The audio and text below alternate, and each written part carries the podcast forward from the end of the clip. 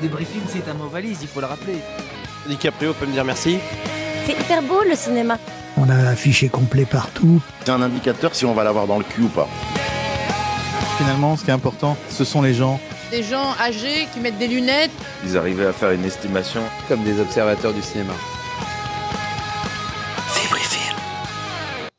Ravi de vous retrouver. Bonjour à toutes et à tous pour un nouvel épisode d'Opening Weekend enregistré cette fois-ci depuis les 7 Batignolles, euh, ce qui est un peu notre maison ici dans ce magnifique hall. Et on remercie encore euh, Quentin Dufournet présent ce soir euh, de nous accueillir. Salut Quentin. Salut Aurélien, salut tout le monde. Tu n'es pas seul autour de cette table, puisque j'ai aussi le plaisir d'avoir à mes côtés un, un, journaliste. Et oui, c'est assez rare pour nous, en la présence de Tom Février. Salut Tom. Salut Aurélien. Tu travailles euh, au journal Les Échos et on va en reparler puisque tu as fait une enquête euh, sur le 9h des Halles, une enquête qu'on vous invite euh, à lire en ligne qui est extrêmement fouillée et sans doute même l'enquête la plus pertinente sur le 9h des Halles qu'on suit assidûment sur Débris Film. à mes côtés également aujourd'hui Julien Bernard. Salut Julien. Bonjour tout le monde. Mafili Makalou. Salut Mafili. Bonsoir à tous. Et Tom Abrami. Salut Tom. Salut à tous. Deux tomes, donc ce soir il va falloir un peu qu'on soit organisé. Euh, je le disais, programme assez chargé puisqu'on parlera donc 9h des chose qui nous arrive finalement assez rarement hein, dans cette émission, euh, mais également euh, des Oscars et du printemps du cinéma qui arrive, le débrief du box-office France, du box-office international, enfin bref, il y a moult sujets ce soir pour animer cette discussion entre nous et avec vous, bien sûr. J'espère que vous prenez toujours autant de plaisir à nous suivre. La semaine dernière, on le rappelle, on était à l'UGC Bercy avec Mon Crime qui était en avant-première. On va bien sûr reparler de Mon Crime tout à l'heure. Mais d'abord, je voulais qu'on refasse un point sur les Oscars. Je crois que Tom, tu as veillé, alors Tom Abrami et Tom d'ailleurs Février, vous avez tous les deux veillé tard pour regarder l'intégralité de la cérémonie. Ou réveiller tôt, c'est selon. Alors ces Oscars, ça a été l'occasion eh bien, de voir le sacre d'un film qui a eu une sortie en France, il faut bien le dire, assez étonnante, puisque c'est Pathé Live qui l'a géré, ce n'est pas un distributeur classique, c'est Everything Everywhere All at Once, euh, film qui donc va être de nouveau à l'affiche ces prochains jours, il l'était déjà d'ailleurs je crois depuis une semaine.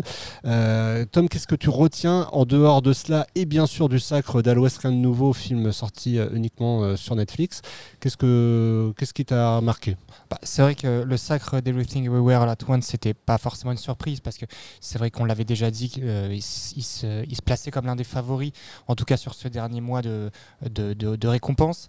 Euh, par contre, c'est vrai qu'à l'Ouest Nouveau, c'est plus une surprise qu'il a remporté 4, 4 Oscars, dont l'Oscar du meilleur film étranger. On n'attendait pas le film arriver aussi fort.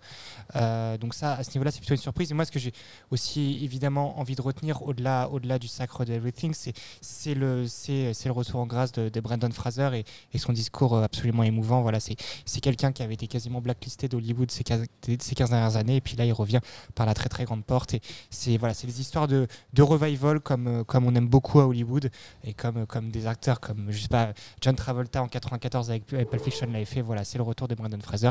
Et je pense que tout ça, ça nous très excitant pour sa carrière à venir. On rappelle, hein, c'est pour le film The Whale qui est d'ailleurs reparti, je crois, avec une autre statuette. C'était euh, deux Oscars, The Whale, il me semble.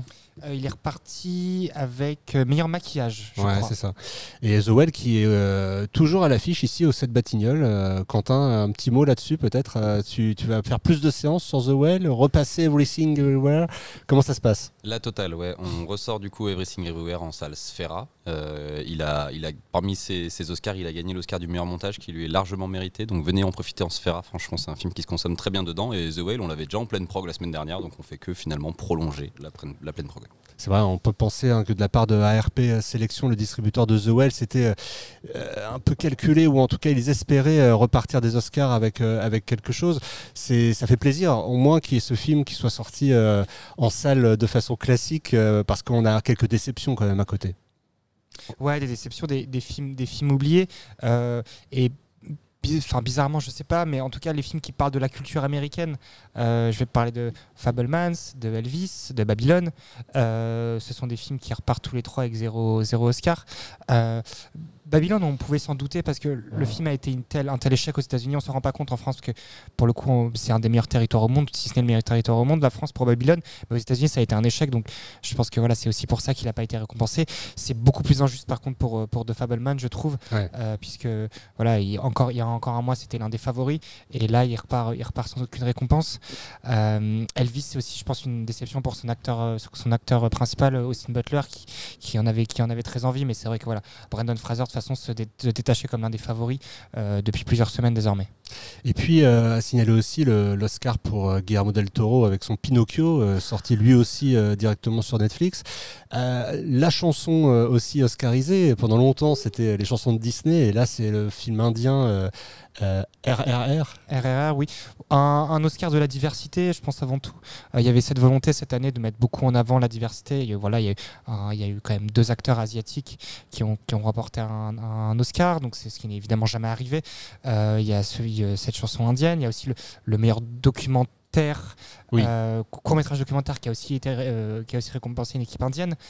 Euh, voilà, on a remarqué aussi ceux qui ont été attentifs, qu'ils ont remarqué que les remettants c'était énormément des duos, euh, un homme, une femme, euh, blanc et noir aussi. Voilà, il y avait, je pense qu'il y avait aussi la volonté de répondre très, très rapidement à des critiques qui avaient été émises sur la diversité ces dernières années euh, aux Oscars. Et sur le rythme de la cérémonie, t'en as pensé quoi, toi Comme d'habitude, euh, tout s'enchaîne très vite. Euh, voilà, si, seulement, si seulement la, télé américaine n'était pas, euh, n'était pas autant coupée par autant de pages de pub, on, on y gagnerait en rythme. En tout cas, voilà, tout était extrêmement bien, bien organisé. Puis évidemment, évidemment, les prestations euh, de, de Lady Gaga et, et Rihanna ont, ont, ont- ont beaucoup, ont beaucoup marqué, notamment euh, celle de Lady Gaga, tout en dépouillement sur une chanson finalement de, qu'on n'avait pas forcément retenue euh, au moment, où, de- au moment où, ch- où chacun a vu Top Gun. Et puis là, la réinterprète et on a l'impression que c'est la meilleure chanson de l'année, quoi. C'est incroyable. Mais elle n'a pas été sacrée meilleure chanson. Mais elle n'a pas été sacrée, mais je pense que si, si les votants avaient écouté cette prestation avant les votes, il en, il en aurait peut-être été différent. Et quand même aussi, tu parlais de, de Brendan Fraser côté acteur, mais signalons évidemment aussi euh, l'Oscar magnifique gagné par Michel Yeo, euh, qui pour le coup est, récompensé aussi pour euh, une carrière faite à Hollywood depuis maintenant des décennies. Euh, on se souvient d'elle évidemment au tournant des années 2000 ou juste avant, à la fin des années 90. euh, C'était euh, déjà une superstar à l'époque. Ouais, tout à fait. C'est une, très juste récompense pour elle. Alors, euh, beaucoup espéraient que Kate Blanchett le remporte avec, euh, avec Tar, mais voilà, c'est vrai que Kate Blanchett, elle a déjà deux Oscars à son actif. Euh, Michel euh, aucun. Elle, le- méritait amplement. Et puis, et puis son discours, il se place dans, dans, dans, le même, dans la même ordre d'idée que le discours de, de l'acteur euh, du film qui a remporté le. euh, alors, j'ai- peur d'écorcher son nom, mais vous voyez très bien de, qui- de, qui, de qui je parle.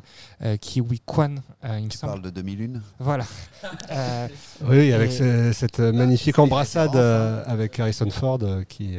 Non, mais justement, quand Tommy parlait des, des retours foudroyants, euh, c'est même encore plus, euh, plus C'est impactant encore plus improbable. que celui de Ouais. Brendan Fraser où euh, il avait disparu, il avait arrêté, il était, c'était plus un acteur. hein. Voilà. Et c'est vrai que, que ce sont il était maudit, presque comme le temple maudit. Et alors, il, est- il a eu un- maintenant, il a demandé à c'est euh, Chunk, non Chuck, dans les Goonies, donc qui est maintenant Jeff Cohen, quoi qui s'appelle Jeff Cohen, de devenir son agent, et c'est lui qui lui a trouvé le rôle pour Everything Everywhere All At Once. Ne bêtez pas Julien Bernard sur les- la question des goodies ou du temple maudit, parce que là, vous, vous êtes parti pour, pour Vous une heure. risquez de perdre un quart d'heure. Euh, mais non, mais juste voilà, pour terminer sur les discours, évidemment son discours et celui de Michel Léo qui avait la même portée sur, euh, sur, euh, sur la, le- les, les gens qui se sont fait eux-mêmes, la réalisation d'un d'un rêve américain, qui Won Kwan a utilisé le, le terme d'American Dream, mais voilà, je pense que euh, voilà, c'était deux discours euh, empreints d'émotion et, et de vérité. À noter, hein, tu parlais du documentaire, euh, du court métrage documentaire, mais côté long métrage documentaire, c'est Navalny qui a gagné. On peut pas s'empêcher d'y voir aussi une portée politique. Là où on attendait peut-être plus toute la beauté et le sang versé, qu'on rappelle a été, qui a été sacré ours d'or à Venise et qui sort là cette semaine chez Pyramide, qui attendait peut-être certainement Ouais. aussi euh, un sacre. globalement toute la cérémonie avait une, avait une portée politique. Mm. Euh, voilà, les... heureusement, heureusement, j'ai- envie de vous dire heureusement qu'il y avait ces respirations offertes par par, euh, par Jimmy Kimmel, qui je trouve a été très euh, très bien, très euh, très pertinent dans son rôle de, de maître de cérémonie, qui, a, qui a su apporter un côté un peu plus léger, mais en, en restant quand même dans voilà dans, dans, dans- dans son costume de maître de cérémonie. Il a été très juste selon moi. Alors, est-ce qu'il il y a eu des échos dans le box-office international et US euh, ce week-end, Julien? Comment ça s'est euh, ça s'est passé? Est-ce qu'on a parlé Oscar aussi dans le box-office? Non, mais alors c'est par contre, j'ai euh, lu une étude sur Comscore justement à la suite des nominations aux Oscars, euh, quel pouvait être l'impact sur le box-office. Et a priori, en moyenne, tu tournes autour de 11-12%. Et c'est vrai qu'il y avait juste Woman Talking, euh, qui était sorti cette semaine en France, mais qui a eu un peu de mal, on le verra plus tard, euh, qui avait augmenté. Alors, il était très bas, mais il avait pris un boost de 77%. Ah, c'est intéressant. ouais. Alors, si on revient sur le box-office US, qu'est-ce qui s'est passé ce week-end? Alors, ce week-end, on a eu euh, un box-office américain à 114 millions euh, de dollars de recettes, avec la sortie de Scream 6 qui a battu euh, tous les précédents Scream avec 44 millions, suivi de Creed 3 qui a perdu lui moins 53%. Euh, il, accumule, il, est- il cumule aujourd'hui plus de 100, il a passé la barre des 100 millions de dollars de recettes. Et en troisième position, c'était également une nouveauté, c'était 65 de Sony qui a ouvert à 12 millions. Alors après, on, on va même directement partir sur le, sur le worldwide. C'est un peu une déception, non 12 millions pour. euh, ou, Bah. ou c'était attendu plus haut ou c'était, euh, Alors, j'ai pas les, Les j'ai- attentes. J'ai pas les attentes sur le film, mais en tout cas, je pense qu'on les gens le voyaient un petit peu plus haut. Euh, c'est vrai que euh, ça a manqué un petit peu de. On le voyait plutôt, par exemple, même Cocaine Beer qui avait ouvert la semaine dernière à 23 millions. Donc, il- cocaine bear Beer. Parce que J'ai beer, dit euh, beer ouais, encore. t'as encore bah, dit beer. beer, mais Ok, bon. on arrête. Mais par contre, en tout cas, dans Scream, euh, déjà, qui, est- on en reparlera tout à l'heure, hein, mais qui, qui surprend euh, par euh, sa vivacité. Ah ben, alors Scream au worldwide, il est, à, euh, il est déjà à 67 millions de dollars de recettes, Ah ouais. suivi par euh, Creed 2, lui il est à 179 millions, 65 il est à 20, Euh, après on avait Post Truffs, alors celui-là je sais pas exactement ce que c'est, qui est à 20 aussi, on a Ant-Man qui est à 447, Revival qui est à 11 et on termine avec Cocaine Bear qui est à 65. Pas de film français. euh, et Avatar, lui, il est à 2, millions, 2 milliards, pardon, 299 millions. C'est beau. En tout cas, ça montre hein, que Paramount a une fois de plus euh, le vent en poupe, euh, puisque euh, Scream euh, est largement au niveau des attentes. Merci beaucoup, Julien, pour ce point sur le, box-office inter- international. Alors, on va revenir maintenant à, la France. Et avant de parler de, ce qui s'est passé ce week-end, on va, je vais me tourner vers l'autre tome, donc Tom Février. D'ailleurs, vous, avez écouté hein, hier soir aussi les Oscars. Est-ce que, par rapport à ce qui a été dit, vous avez quelque chose à, à ajouter à ça Euh, Qu'est-ce que- qu'est-ce qui vous a marqué sinon euh, autrement? Euh, non, non, euh, rien à rajouter. Ben, Everything Everywhere All at Once, c'était mon film préféré de 2022, donc euh, je suis très, très, très, très content. Et puis, euh, non, non, vraiment rien à rajouter. Quoi. En tout cas, si vous êtes là ce soir, c'est aussi parce que euh, je trouvais très intéressant d'avoir euh, un point de vue euh, extérieur au milieu euh, sur euh, les chiffres euh, d'une façon générale. Euh, alors peut-être qu'on peut rappeler ce que vous faites précisément euh, aux échos dans un premier temps? Euh, oui, alors euh, donc, je suis data journaliste euh, au service infographie des échos. Et donc voilà, je traite de nombreux sujets plutôt branchés économie avec les données. Et je m'intéresse aussi au cinéma, qui est une passion, et du coup ça me permet de, de traiter le cinéma en data aussi. Et, le cinéma, là, c'était pas la première fois que vous le, traitiez pour ce sujet sur le, enfin cette enquête même sur le 9h Déal, puisque on en parlait un petit peu avant l'émission, mais il y a eu déjà plusieurs. Euh, plusieurs incursions dans le domaine, et notamment au moment de, la sortie du dernier film de, Christopher Nolan, Tenet. C'était vous qui aviez fait ce- cette infographie euh, où on replaçait Tenet dans, l'ordre, c'est ça? Oui, exactement. Euh, ben, c'est vrai qu'en sortant de Tenet, j'avais un petit peu la tête en compote et j'avais un petit peu du mal à m'y repérer. Et après avoir vu une deuxième fois, je m'étais un petit peu mis le défi de, faire une, infographie du film en fait pour représenter un petit peu tous les différents allers-retours dans le temps qu'il peut y avoir. Euh, et c'est vrai que ça m'a un petit peu fait parler, euh, un peu fait parler d'elle. Donc, euh, Bah, en fait, à chaque, à chaque incursion que vous faites dans le cinéma, ça fait, un- ça fait parler, puisque il y avait aussi eu ce, ce sujet sur, sur le prix des places qui remettait en, en question certaines certitudes hein, que, que beaucoup pouvaient avoir sur le, le fait que les places avaient considérablement augmenté. C'était un, c'était un peu ça l'objet, hein, c'était un peu remettre, repartir du prix moyen du CNC et, et, réanalyser un peu tout ça. Oui, c'est ça. Oui, ben, on, on sait que le prix des places, c'est un sujet qui est un petit peu explosif. euh, tout le monde a un petit peu son avis dessus.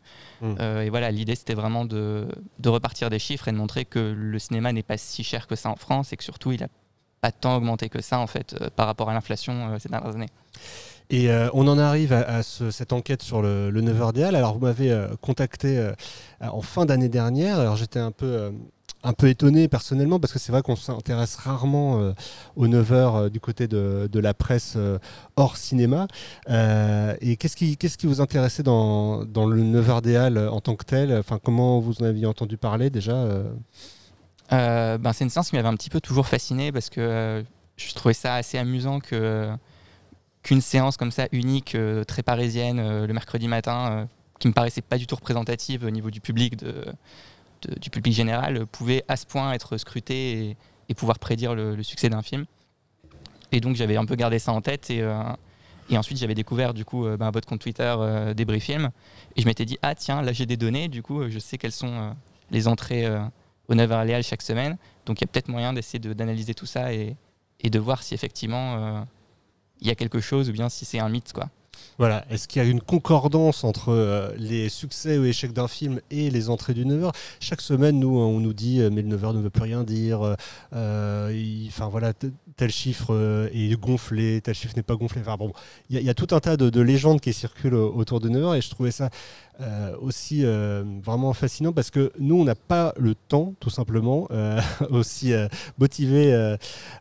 que nous sommes, d'a- d'analyser forcément tous les chiffres et de- d'essayer de trouver à chaque fois des concordances. C'est vrai que le 9h des Halles en tant que tel est un rendez-vous, euh, pour ceux qui ne connaîtraient pas, qui se joue donc au cinéma UGC Les chaque mercredi matin à la première séance qui historiquement euh, était euh, sur Paris, la première séance tout court, parce que le Les est aussi le plus grand cinéma parisien et celui qui fait le plus d'entrées, mais pas seulement d'ailleurs sur Paris, mais au niveau national et même maintenant euh, au niveau mondial. hein, Il a encore été sacré tout récemment euh, cinéma faisant le plus d'entrées euh, au monde. Euh, et donc cette première séance a valeur, euh, on va dire, depuis euh, euh, une quinzaine, vingtaine d'années, euh, d'indicateurs euh, relativement fiables, sachant que l'UGC Léal a été ouvert euh, en, en 95. Euh, le- maintenant, le, le 9h en tant que tel n'existe vraiment que depuis les années 2000 et euh, n'est scruté euh, attentivement euh, par tout le monde euh, que depuis une quinzaine d'années, on va dire. Au départ, ça restait très interprofessionnel, enfin, ou plutôt euh, B2B, euh, comme on dit. Et aujourd'hui, bah, on essaye, nous, en tout cas, de- depuis quelques années maintenant, on en est bientôt à 10 ans, hein, c'est notre dixième année de, de Débris Film, de vous, euh, de vous communiquer euh, ces chiffres, mais aussi simple le postulat euh, semble-t-il être, ça ne l'a pas été vraiment cette enquête, parce que vous avez déjà été deux sur le coup, et puis il a fallu ordonner ces chiffres et, leur donner du sens. Oui, oui, tout à fait. donc pour l'enquête, en fait, je me suis concentré sur les films sortis en 2022. Ça permettait du coup de, de faire une analyse sur un an, même si, enfin, comme vous le disiez, il y a euh, 10 ans de- d'archives, donc il y aurait moyen de faire une analyse beaucoup plus complète avec euh, tous les films sortis depuis, euh, depuis 2013.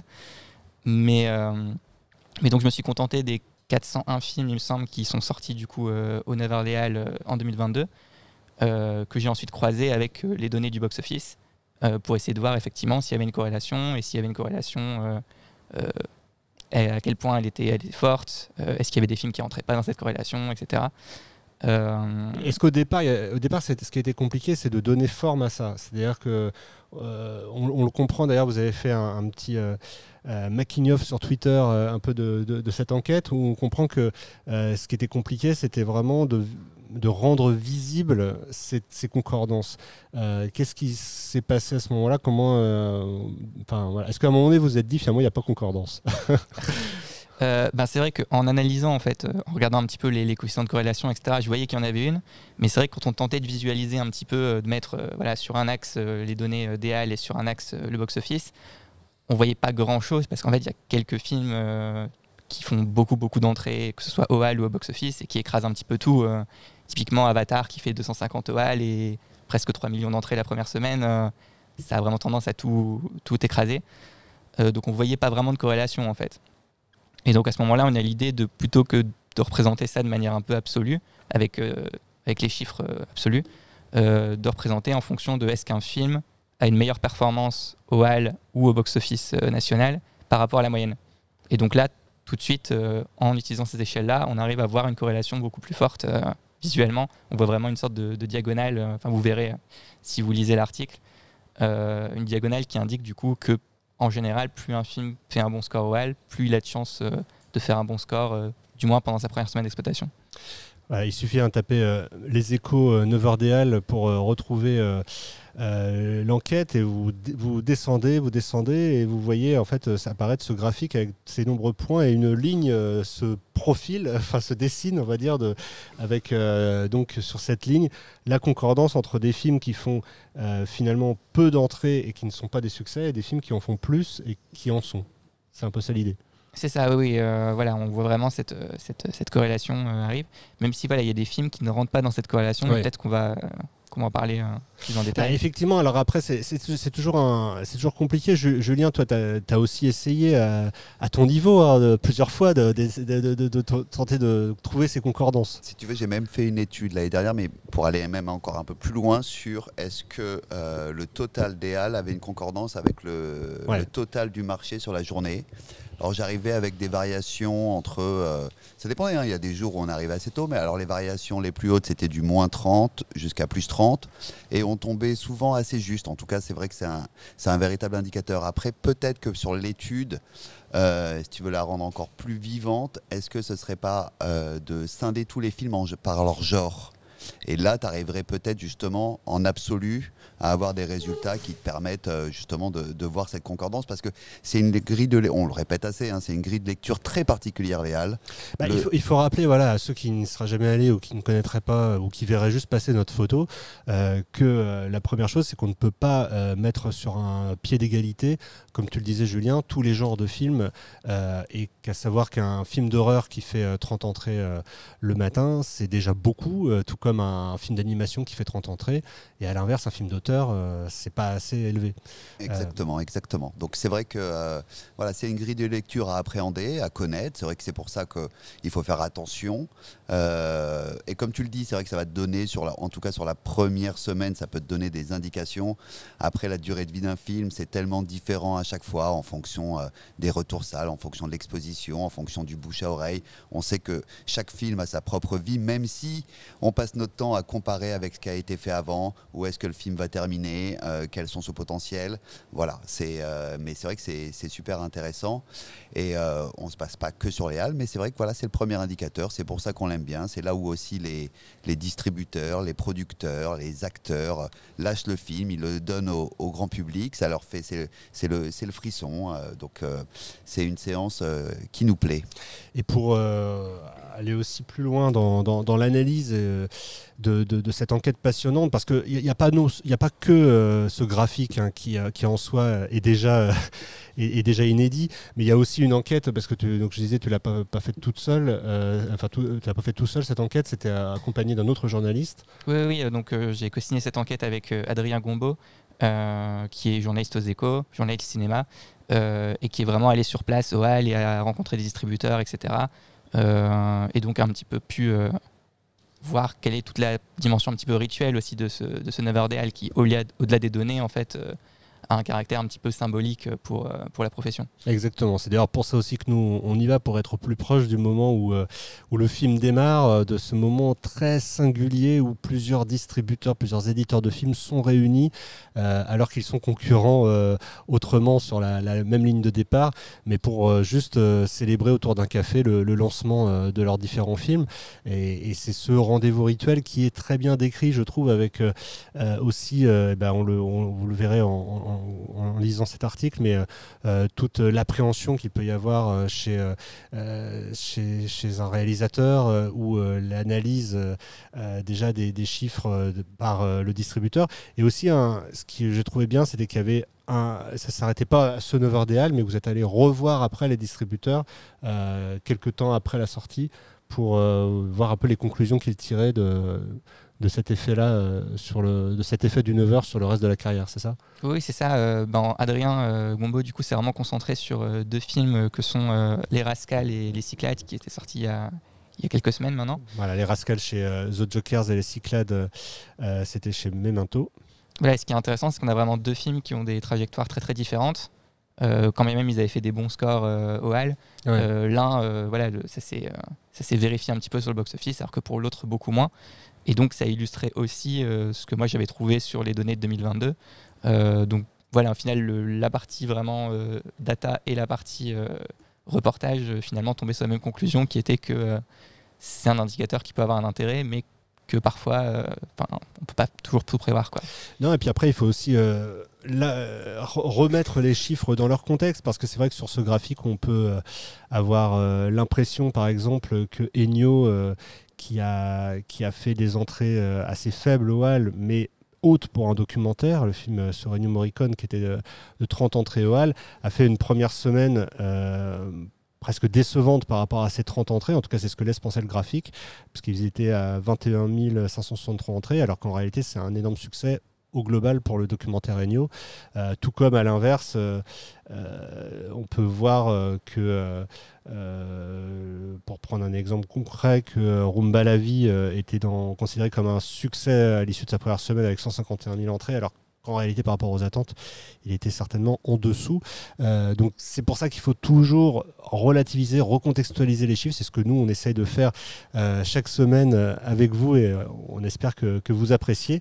Mais en tout cas, moi, voilà, ce que je tenais, c'était vraiment à, mettre en avant cette enquête qui, qui, de mon point de vue, fait vraiment un, un, pas important euh, dans la démocratisation de, de- ce qu'est le, le Neuverdéal et de la façon de d'expliquer les chiffres et de ne pas s'arrêter à ça a été un succès, ça n'a pas été un succès, euh, c'est des chiffres gonflés. J'avoue que à un moment donné, quand on lit l'enquête et qu'on voit les propos euh, bah, d'un des, des réalisateurs euh, concernés et qui dit que ça ne veut plus rien dire, euh, c'est euh, de toute façon euh, des chiffres gonflés ou en tout cas achetés par le producteur, c'est un peu faux et le- ce graphique le démontre euh, avec euh, maestria. Donc euh, encore bravo pour, pour votre enquête. Et, Merci euh, beaucoup. Ça, ça nous pousse, nous en tout cas, à continuer de, de vous euh, Ouais, rendre bravo, compte très- de ces, de très ces belle chiffres. enquête. Alors justement, bah, ça va être aussi intéressant, euh, Tom, d'avoir ton, ton point de vue peut-être sur, euh, sur le box-office, puisqu'on va en parler maintenant de ce qui s'est passé euh, ce week-end, mais d'abord peut-être un, un jingle, euh, mon cher Max. C'est hyper beau le cinéma. On va attendre les chiffres euh, impatiemment. C'est un indicateur si on va l'avoir dans le cul ou pas. Finalement, ce qui est important, ce sont les gens. Voilà le jingle qui annonce donc euh, le débrief euh, du week-end. Alors week-end, euh, Tom, euh, pour commencer, ou ma fille peut-être. Ma fille, tu, on t'a pas beaucoup entendu, tu es, tu es sur le côté. Ma fille, elle se réserve pour les petites surprises. Ah, c'est ce qui me semblait. Ou alors pour, euh, pour les films à venir, je, je- je ne sais pas. Mais en tout cas, tu prends la parole dès que tu veux. Elle est sur le côté, elle, elle trépigne d'impatience, j'ai l'impression. Elle va vite prendre la parole, vous inquiétez pas, vous allez vite l'entendre. Mais en attendant, pour parler du top 3, euh, eh bien c'est Creed 3 justement qui, qui reste en tête pour son deuxième week-end. Puisqu'il euh, cumule 451 000 entrées euh, à l'issue de ce, deuxième week-end pour arriver à un total désormais de 1 557 000 entrées. C'est euh, au-delà des deux précédents épisodes. Voilà, le, le, le- le Creed 3 continue son, ascension fulgurante pour, venir, pour devenir, a priori, s'il continue comme ça, comme le film en France le plus lucratif de la franchise à date. Ouais, c'est vraiment une très grosse performance, Julien, parce que même euh, aux US, euh, il s'est fait rattraper par Scream, là tu le disais tout à l'heure. Euh, exactement, c'est vrai qu'il est resté en tête. Il a perdu moins 53, c'est un petit peu plus que les précédents Creed, mais il est largement devant, donc avec 1,5 million. C'est plus 52 par rapport au Creed 2015, c'est plus 27 par rapport au Creed 2018. C'est le troisième film pour l'instant de l'année, donc très belle performance. Il va passer les 2 millions. Est-ce qu'il peut aller chercher 2,5 millions C'est probable. Il y a le printemps du cinéma qui booste aussi pas mal, qui arrive euh, la semaine prochaine, donc euh, il a toutes les cartes en main. Voilà, donc euh, Creed numéro 1, euh, Creed 3 numéro 1 et euh, Scream 6 en embuscade. Et oui, et oui, Paramount qui ne rate définitivement plus aucune sortie, puisque tout ce qui sort, ça marche. Ils ont la baraka depuis maintenant plusieurs années. C'était quoi le film juste avant le- Avant Scream qu'ils ont... Bah, Baby- il y a eu Ah, Babylone, il y a eu. Smile, euh, il y a eu Ouais. Sonic. Il n'y a pas eu beaucoup de, de Il déchets. y en a eu un, mais je sais pas, on le retrouvera. On le On va le retrouver, mais moi, moi, en tout cas, de- depuis, depuis début 2020 et la sortie du Mais premier tu as Sonic, raison. Ce serait pas mal qu'il y ait notre émission d'ailleurs. hein. Je Ouais. sais qu'ils ils nous écoutent pour certains ou certaines. Euh, donc ce serait sympa qu'ils arrivent à notre émission de ces quatre. Peut-être, que- sait-on jamais, hein, pour Ambition Impossible ou autre. Oui, ou L'invitation même. Donjons et Dragons bientôt, parce que la, Dra- la Dragons, hype ouais. monte Ouais, doucement mais sûrement sur le film. En tout cas, pour revenir euh, à, à ce week-end, euh, Scream 6 euh, démarre avec 415 000 entrées. Eh bien, c'est tout simplement le meilleur démarrage de la franchise euh, depuis très longtemps, euh, puisque euh, il est proche de Scream 4, euh, qui était sorti en 2011 euh, et un petit peu en dessous de Scream 3 qui lui était sorti en 2000. C'était à une autre époque par Backfilm, vous vous rendez compte, c'était Backfilm qui sortait, qui Ouais. sortait Scream 3 en 2000. C'est, vraiment une autre, une autre époque. En tout cas, euh, Mais parce que il il faut rappeler que le premier Scream n'était pas un film euh, de Major, hein, puisque c'était euh, la, la filiale Dimension Film de Miramax, qui était la Miramax avait créé une, une filiale film d'horreur. Euh, qui donc Miramax était géré par les Weinstein et donc il y avait des accords aussi euh, entre Miramax et Backfilm qui avaient sorti, on s'en souvient, euh, notamment Pulp Fiction et, et nombre de films Miramax clés de l'époque. Et donc, Dimension Film, cette filiale horreur, un peu comme les Blumhouse aujourd'hui, même si Blumhouse est plus un studio que ne l'était à l'époque Dimension, eh bien, avait se retrouvé chez un distributeur indépendant. C'est ça. Et on se retrouve voilà, avec ce film qui est maintenant une franchise Paramount. Voilà. Et Paramount avait également sorti le précédent, euh, qui avait comme titre juste Scream, alors, Ouais. alors qu'en réalité c'est Scream 5, mais il, il- il se nommait seulement Scream, qui lui était sorti à une période qui n'était pas hyper favorable, hein, puisqu'on était début 2022, euh, à une époque où les entrées étaient quand même relativement en berne. En tout cas, là, euh, Scream 6 fait déjà deux fois mieux à son démarrage que le, que le précédent épisode.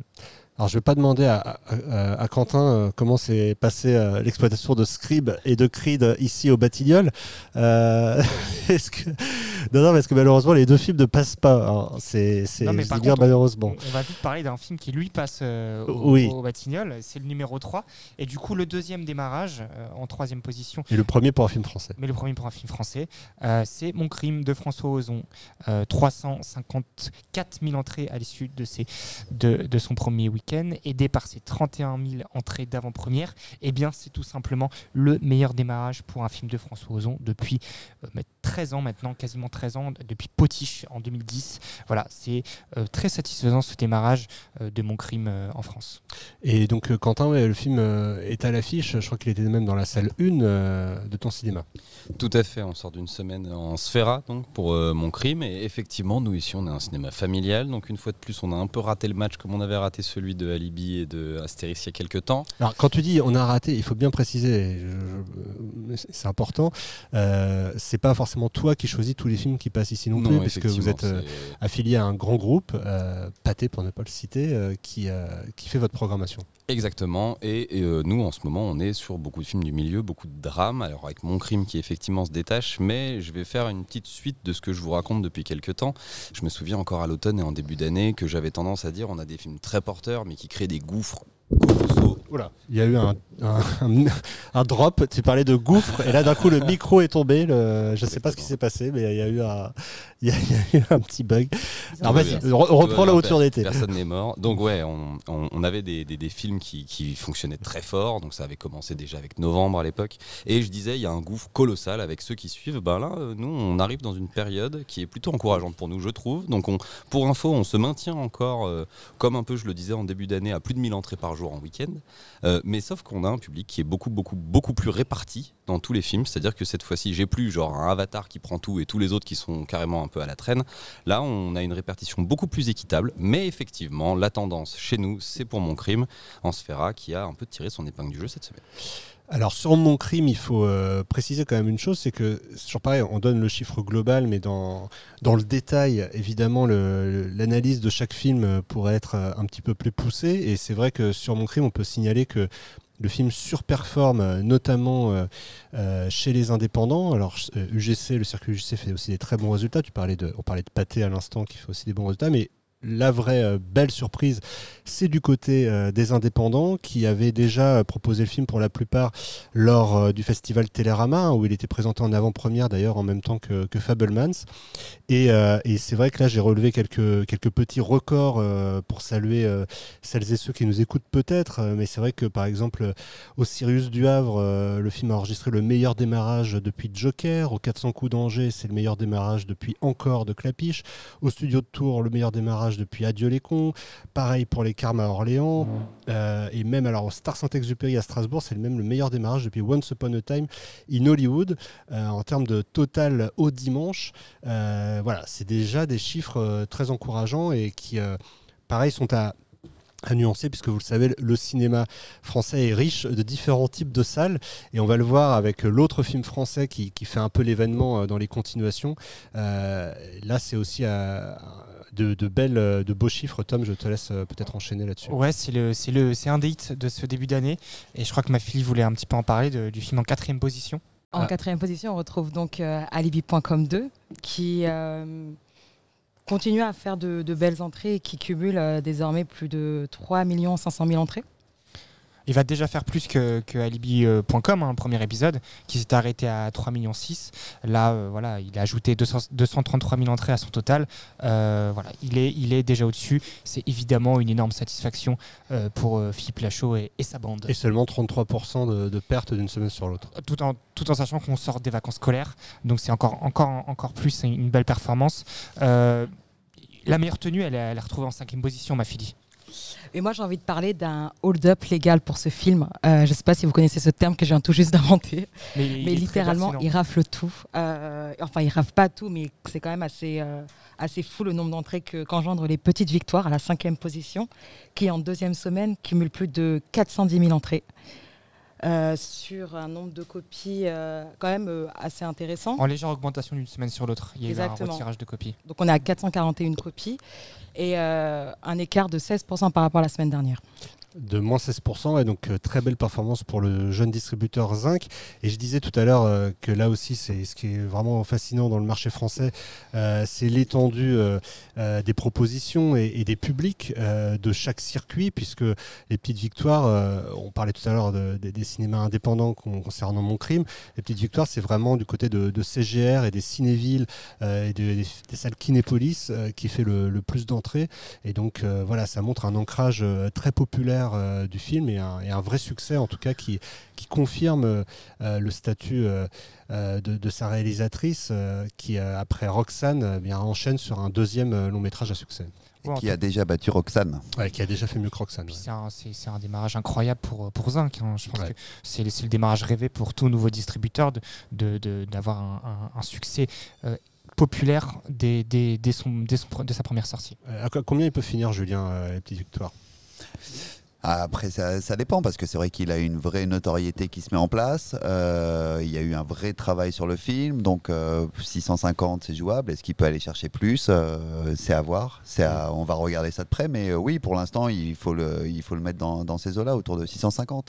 Et je reviens juste sur Scream euh, parce qu'on est passé un petit peu vite parce que c'est juste une performance. euh, J'ai été mauvaise langue en plus tout à l'heure avec Paramount parce qu'on a vérifié, il n'y a eu aucun loupé euh, dernièrement. Voilà. Mais Scream, il n'y avait pas eu un démarrage sur les films d'horreur depuis euh, Conjuring. Donc c'est 2021 euh, à 415 000 entrées. C'est une vraie, vraie performance sur ce type de film. Et il y en a eu beaucoup qui sont sortis. Même il y avait, ça avait été relancé en septembre avec Smile. Et Smile, c'est un autre phénomène puisqu'il avait tenu sur la durée. Aussi par Paramount. Aussi par Paramount. Mais en tout cas, il y a un vrai démarrage qui s'est mis en place. Il est revenu au niveau euh, des attentes. Ça veut dire qu'il va passer euh, facilement le million d'entrées. Il va revenir sur un niveau d'un Scream 4. Donc, donc voilà, et c'était aussi, je crois, le troisième meilleur Bah, démarrage ça fait de plaisir, ça fait plaisir d'entendre tous ces euh, tous ces retours à des à, à des records qu'on n'avait pas vus depuis avant le Covid. Donc Mais, ça comme le disait Quentin, c'est vrai qu'il y a le côté euh, un petit peu moins de concentration. C'est vrai que Avatar a permis de relancer entre guillemets la grosse machine Ouais. et là on voit que le public se répartit sur des films différents à chacun son genre à chacun sa salle euh, et ça se remplit bien Tom, tu voulais euh, enchaîner sur. euh, Ouais, sur le 6 et 7 qui sont deux films d'ailleurs à l'affiche euh, au 7 Batignolles en ce moment, euh, de Fablemans dans un premier temps, qui, qui à l'issue de son troisième week-end cumule 685 000 entrées. Fait notable sur le film, c'est qu'il il réalise déjà un meilleur score que le précédent film de Steven Spielberg, à savoir West Side Story. Et ma fille en septième position. On retrouve la syndicaliste, euh, Isabelle Huppert deux fois dans le, dans, dans le top 7 du box-office. donc. La Hypermania. Exactement. c'est vrai. Qui, en deuxième semaine, cum- euh, semaine pardon, cumule plus de 285 000 entrées. Exactement, avec une, euh, une chute tout de même euh, un peu plus importante. Enfin, non, même pas d'ailleurs, euh, moins 35%, donc ça Oui, reste, tout- euh, voilà, ça reste bah, très bien. à peu et près qui en avance euh, sur la Daronne qui était à 200 000 après 10 jours Ouais. 204 000 Donc une belle performance euh, pour le pacte. qu'on attendait pas forcément arriver aussi fort, euh, en tout cas avec, euh, avec je pense, une certaine, une certaine euh, appréhension, mais en tout cas, voilà, le film se détache bien. Et je pense que ça fait du bien au pacte qui n'a pas forcément accumulé les, les, succès ces derniers temps. Et ça doit, ça doit, leur faire vraiment plaisir. Et, et nous, on est content pour eux. Bah, ils ont sorti quand même beaucoup de films, mais je signalerais que Divertimento, euh, à la 32e place euh, du classement, ne perd que 12% et va passer les 250 000 entrées. Euh, donc c'est quand même aussi un très, très, très beau résultat à mettre au crédit du pacte. Euh, du côté, euh, bah, on parlait tout à l'heure des, euh, des anciennes gloires de ce box-office. Astérix en est à 4 millions 5 bientôt. en tout cas, il devrait les passer, je pense, avec le printemps. Ouais, on, on, devrait, on devrait pas être loin désormais de son, de son cumul définitif. voilà, le film devrait terminer autour de 4 millions 6, 4 millions 7. cette barre, je pense, très importante des 5 millions ne sera très très certainement pas franchi, mais ça reste quand même une, une, bah, belle satisfaction. Un beau chiffre, hein, parce que quand même plus de 4 millions pour un film français, plus de 4 millions 5. Euh, Ant-Man euh, arrive au 1 million 5 tranquillement, il y est pas encore tout à fait, mais pareil, les, les, 1.8 les 1.8 prédits au début euh, paraissent quand même tout de même, tout de même maintenant assez compliqués mais concentrons-nous également sur les, sur les autres démarrages, puisqu'on a parlé de deux démarrages en deuxième et troisième position, mais on retrouve euh, un film dont on a beaucoup parlé tout à l'heure, euh, The Whale, euh, 14e position, qui fait 40, 47 000 entrées sur son premier week-end. Surtout de même, on le, précise, une combinaison très large hein, pour, pour un film à réessai de 250 copies, et du coup une moyenne qui n'est pas extrêmement élevé, de 206 entrées par copie. Mais voilà, le, le prix de, de Brendan Fraser euh, devrait euh, redonner un petit coup de boost euh, au film.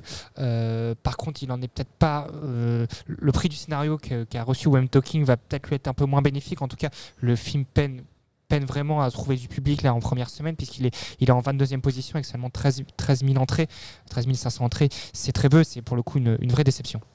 Et je voulais signaler aussi Les Gardiennes de la Planète, le documentaire qui ne perd que 11%, distribué par Pan Distribution. Euh, à noter également que Avatar devrait passer dans quelques jours euh, les, les, 14 millions d'entrées.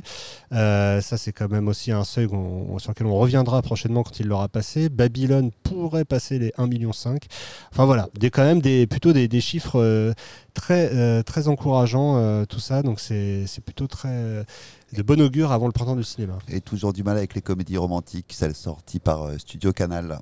Ah oui. Qui ah a oui, démarré, euh, et l'amour dans tout ça, qui a démarré à 24 000 entrées. 24 000 entrées, en plein feu, malheureusement aussi, à 16 000 entrées seulement euh, à l'issue de son premier week-end. Ouais, film de, film de genre euh, assez, assez ambitieux, mais qui. Qui, donnait, qui donnait pourtant envie hein, sur la bande-annonce. Mais bon. Et il y a aussi, pardon, The Sun, euh, le film de Flor euh, Florian Zeller, qui est assez déceptif et qui est en deuxième semaine à plus de 100, 151 000 entrées.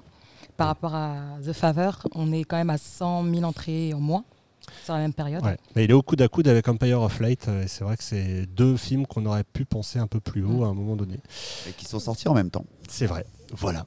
Voilà pour ce qui est de ce box-office. Alors on attend impatiemment de voir les chiffres du printemps du cinéma, sachant qu'il y a évidemment beaucoup de nouveautés cette semaine.